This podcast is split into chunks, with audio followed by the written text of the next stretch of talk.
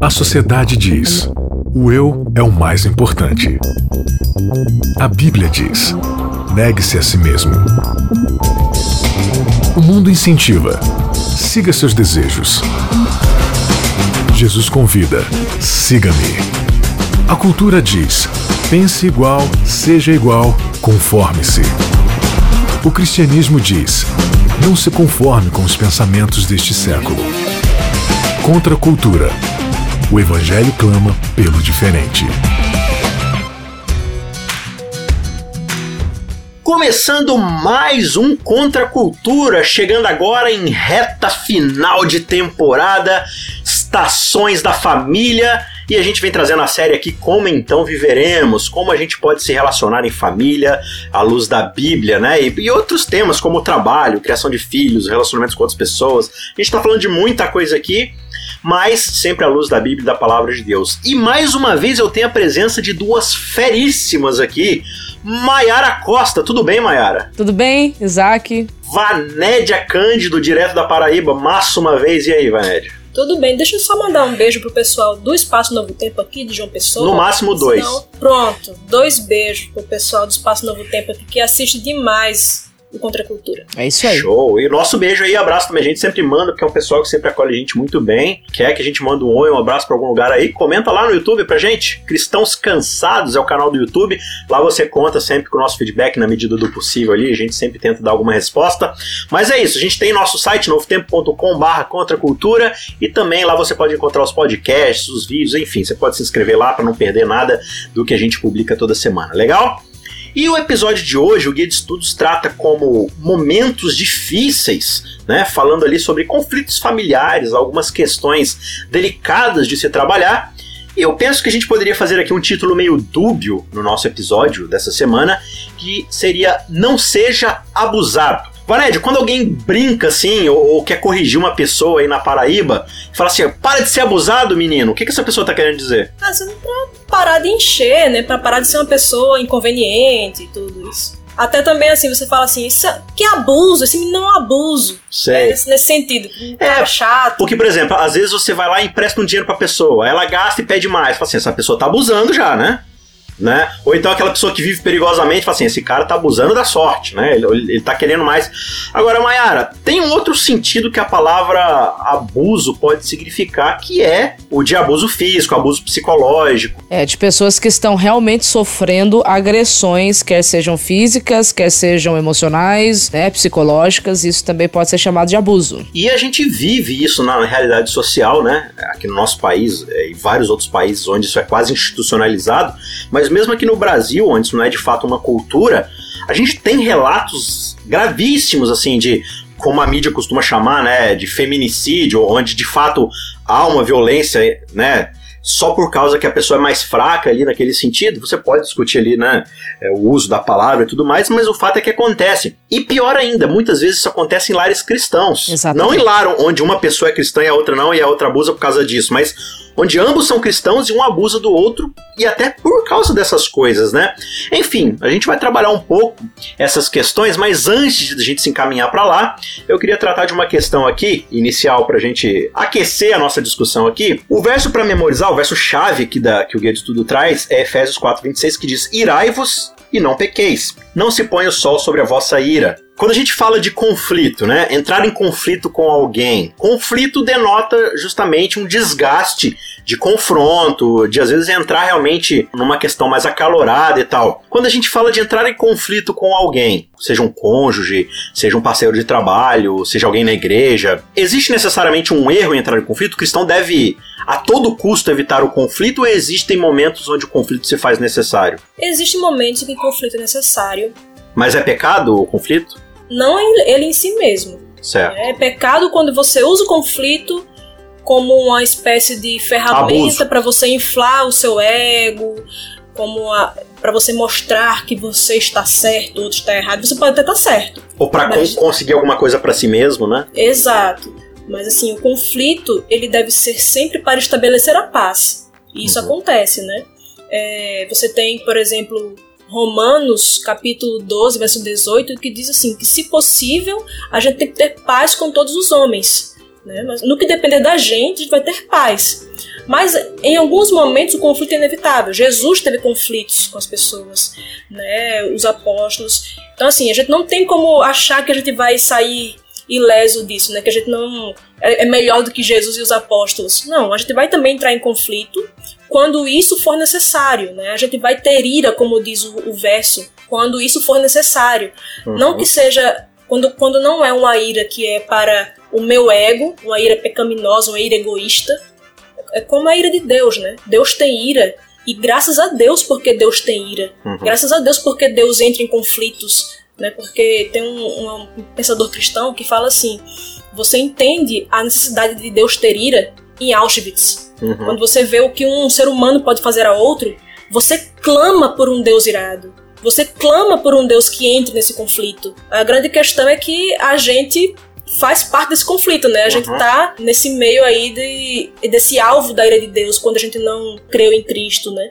É importante que a gente tenha ira, indignação por certas coisas. Ela é uma, um reflexo do amor. Se eu amo crianças, eu vou necessariamente odiar a pedofilia. Eu vou ter ira contra isso, né? É, você tem no, no, Antigo Testamento os profetas falando como boca de Deus dizendo, Deus dizendo, né? Eu tenho uma contenda contra Israel, né? Sim. Por quê? Porque Israel me abandonou, Israel buscou outros caminhos. Então, é, é Deus buscando, digamos assim, o conflito com Israel, mas é um conflito de correção de postura, de caminho para que Israel, né? E Deus vai dizer depois: Eu sei que pensamentos eu tenho com vocês. E são pensamentos de paz e não de guerra. Ou seja, o conflito conflito não é um fim em si mesmo. Eu não quero punir vocês porque eu tô magoadinho com vocês. Eu quero corrigir vocês para que lá na frente a gente estabeleça de volta a paz, né, o contentamento ali do nosso relacionamento.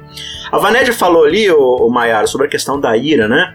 E, e o verso ali de Efésios diz: irai-vos e não pequeis. Em que Sim. momentos a ira, assim, antes, na verdade, disso, assim, é, a ira é um problema em si mesmo? A ira é um pecado? Você está a sentir irado é um pecado?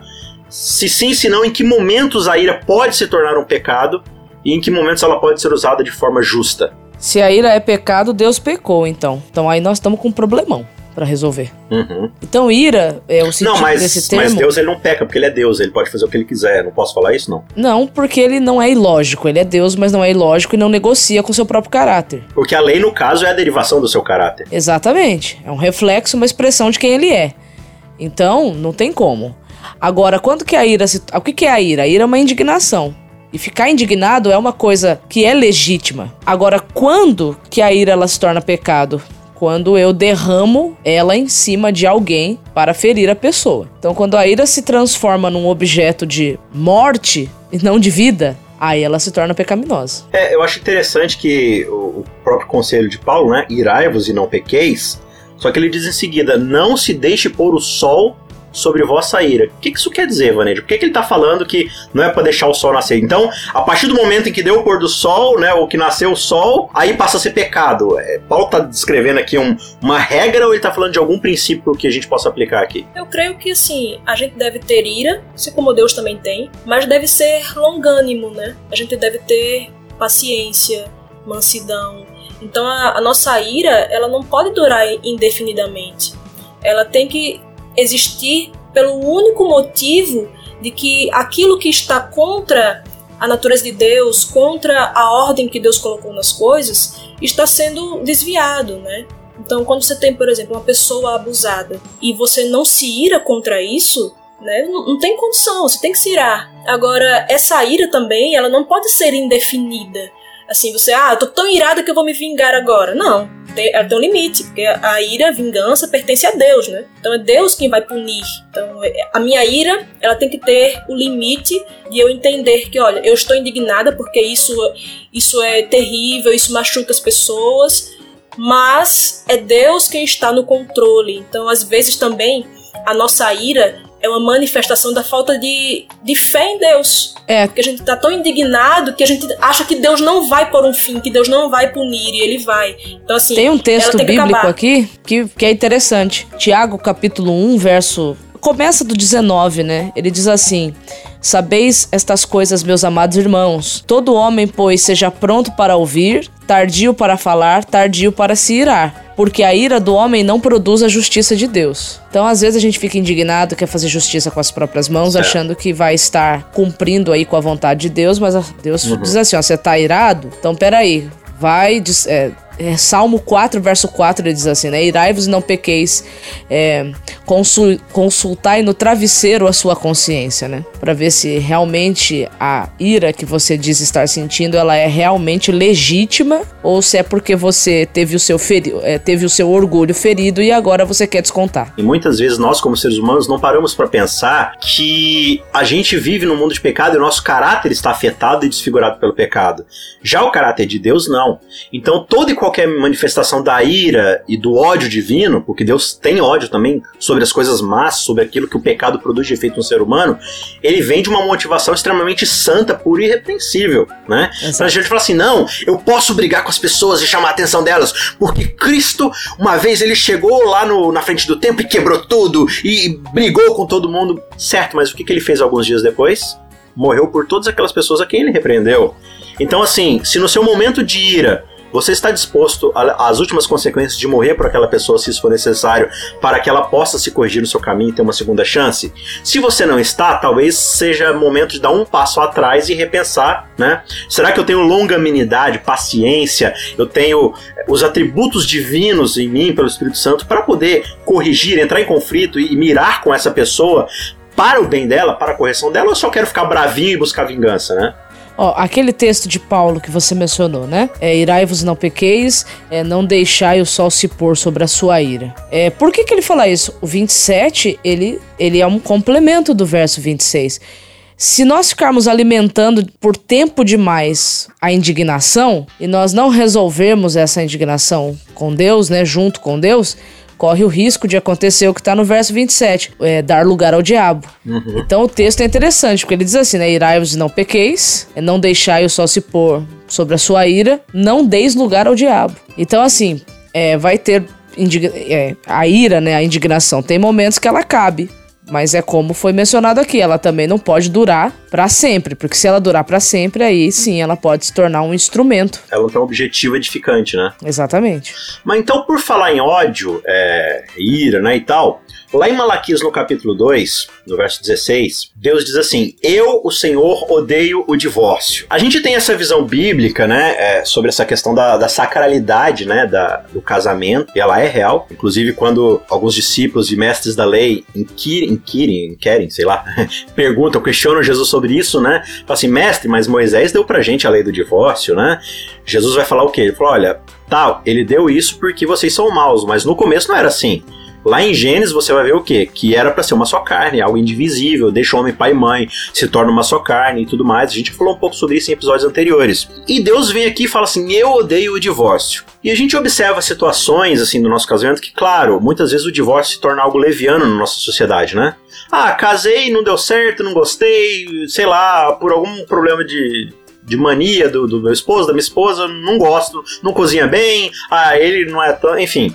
A gente arruma qualquer desculpa, não serve mais, beleza. E você tem até aqueles recordes, né, de casamentos que duram 8 horas, 9 horas, enfim, menos de um dia, os caras já divorciam, ah, deixa pra lá. Tem esse contexto de levianidade. Por outro lado, às vezes por causa de uma visão equivocada do, né, dessa questão de Deus odiar o divórcio e de a Bíblia ser tão severa em relação a essa falta de compromisso, da gente achar que o casamento, ele é um, como eu posso dizer, é como se fosse uma armadilha inescapável. Ah, você escolheu, agora não tem mais o que fazer. E a gente encontra diversas situações onde existem casamentos abusivos. Daí que, né, a gente chamou aqui o título de não seja abusado.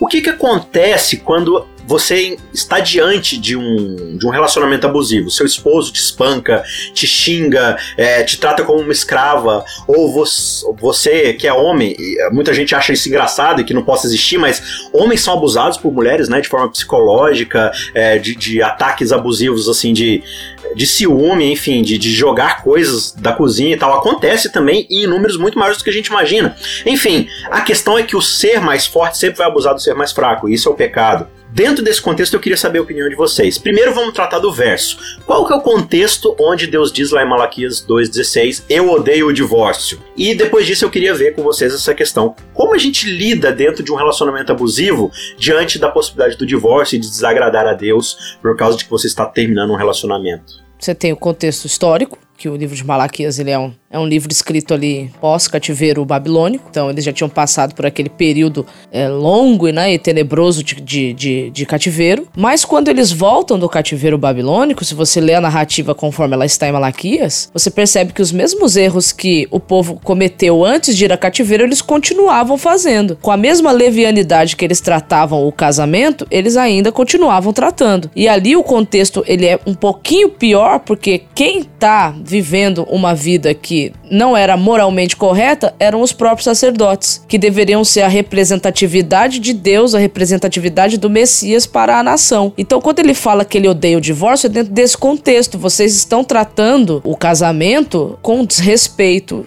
Vocês que são os meus representantes aqui, que deveriam mostrar para eles quem eu sou, olha o que é que vocês estão fazendo. Então vocês estão tratando isso de uma forma leviana, então eu odeio isso.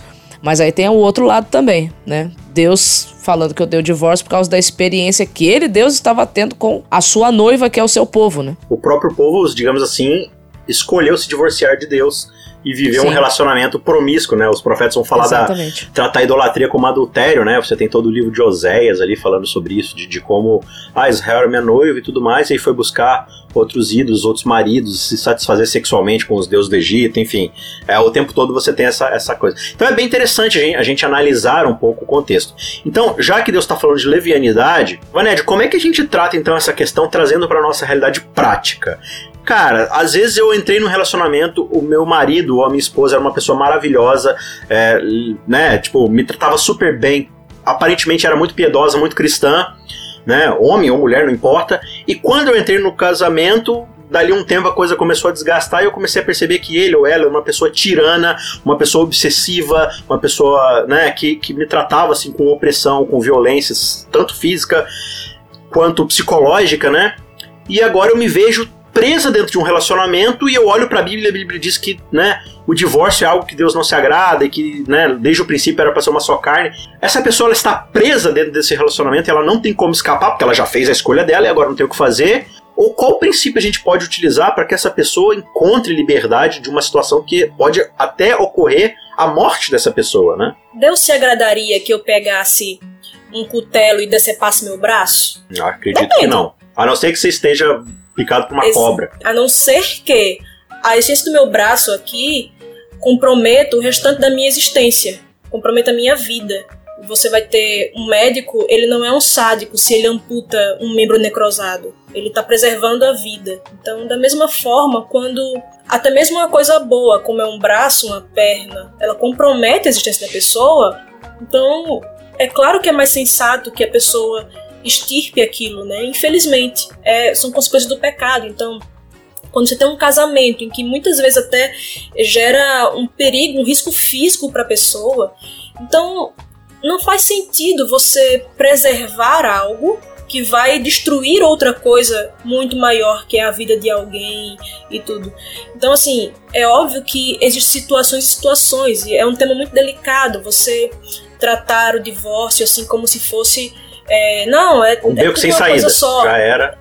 É tudo uma coisa só. Não, cada caso é um caso e você vai ter que analisar com o um caso concreto.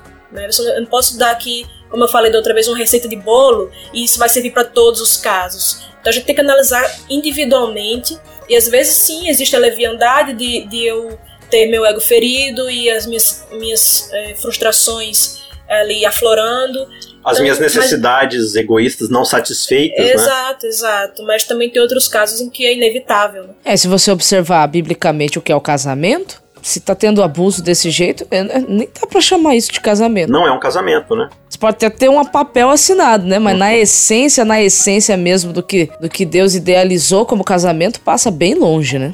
A gente falou no episódio 7 sobre unidade familiar, né? E os textos que a gente leu lá mostravam claramente qual é o tipo de submissão que o marido deve ter à esposa e a esposa ao marido, né? É uma submissão em amor, né? Onde um edifica o outro, um serve ao outro. E os princípios estão muito claros lá em Gênesis, né? A forma como Adão e Eva são criados, um submisso ao outro, servindo ali. E muitas vezes a pessoa tá debaixo de um relacionamento abusivo e ela fica assim: não, mas Deus não quer que eu saia agora e tal. Claro, isso vai exigir, né? Não é uma questão muito simples. É, isso vai exigir um grau de maturidade muito grande e às vezes a pessoa, né?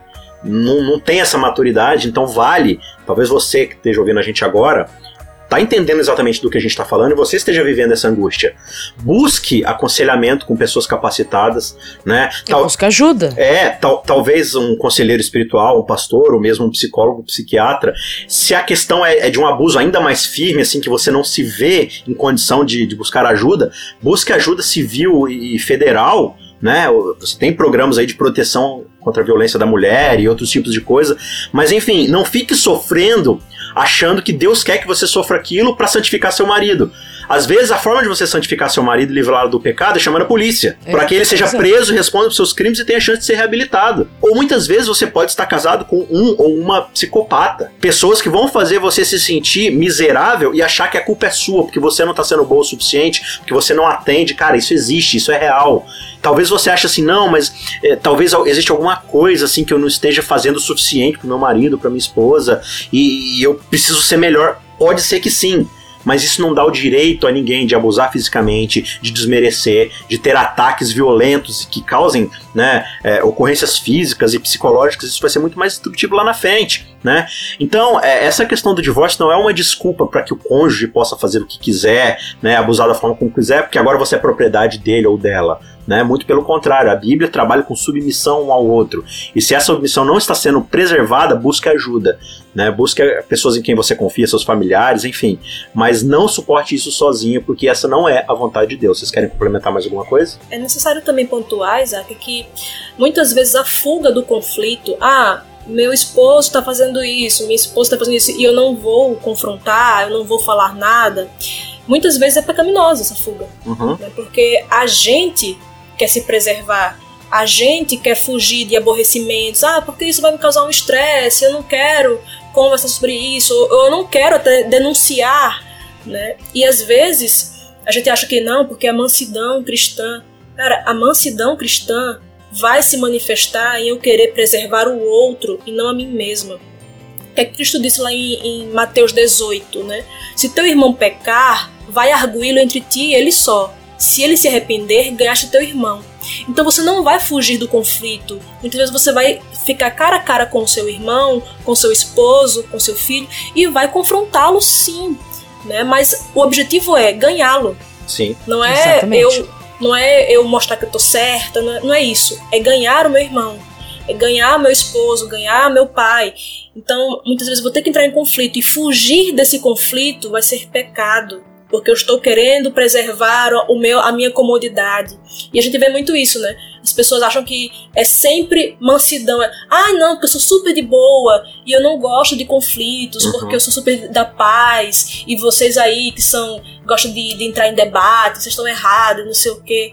Certo, mas às vezes isso é realmente fruto de uma mansidão ou de uma covardia. A gente não pode ser covarde e deixar de enfrentar o conflito e muitas vezes perder a pessoa, perder o irmão, porque eu não tive forças, eu não tive coragem de confrontar. Então a gente tem que distinguir essas duas coisas. Né? É claro que, como diz Eclesiastes, a gente já passou por isso lá atrás, né? Há tempo para tudo debaixo do sol.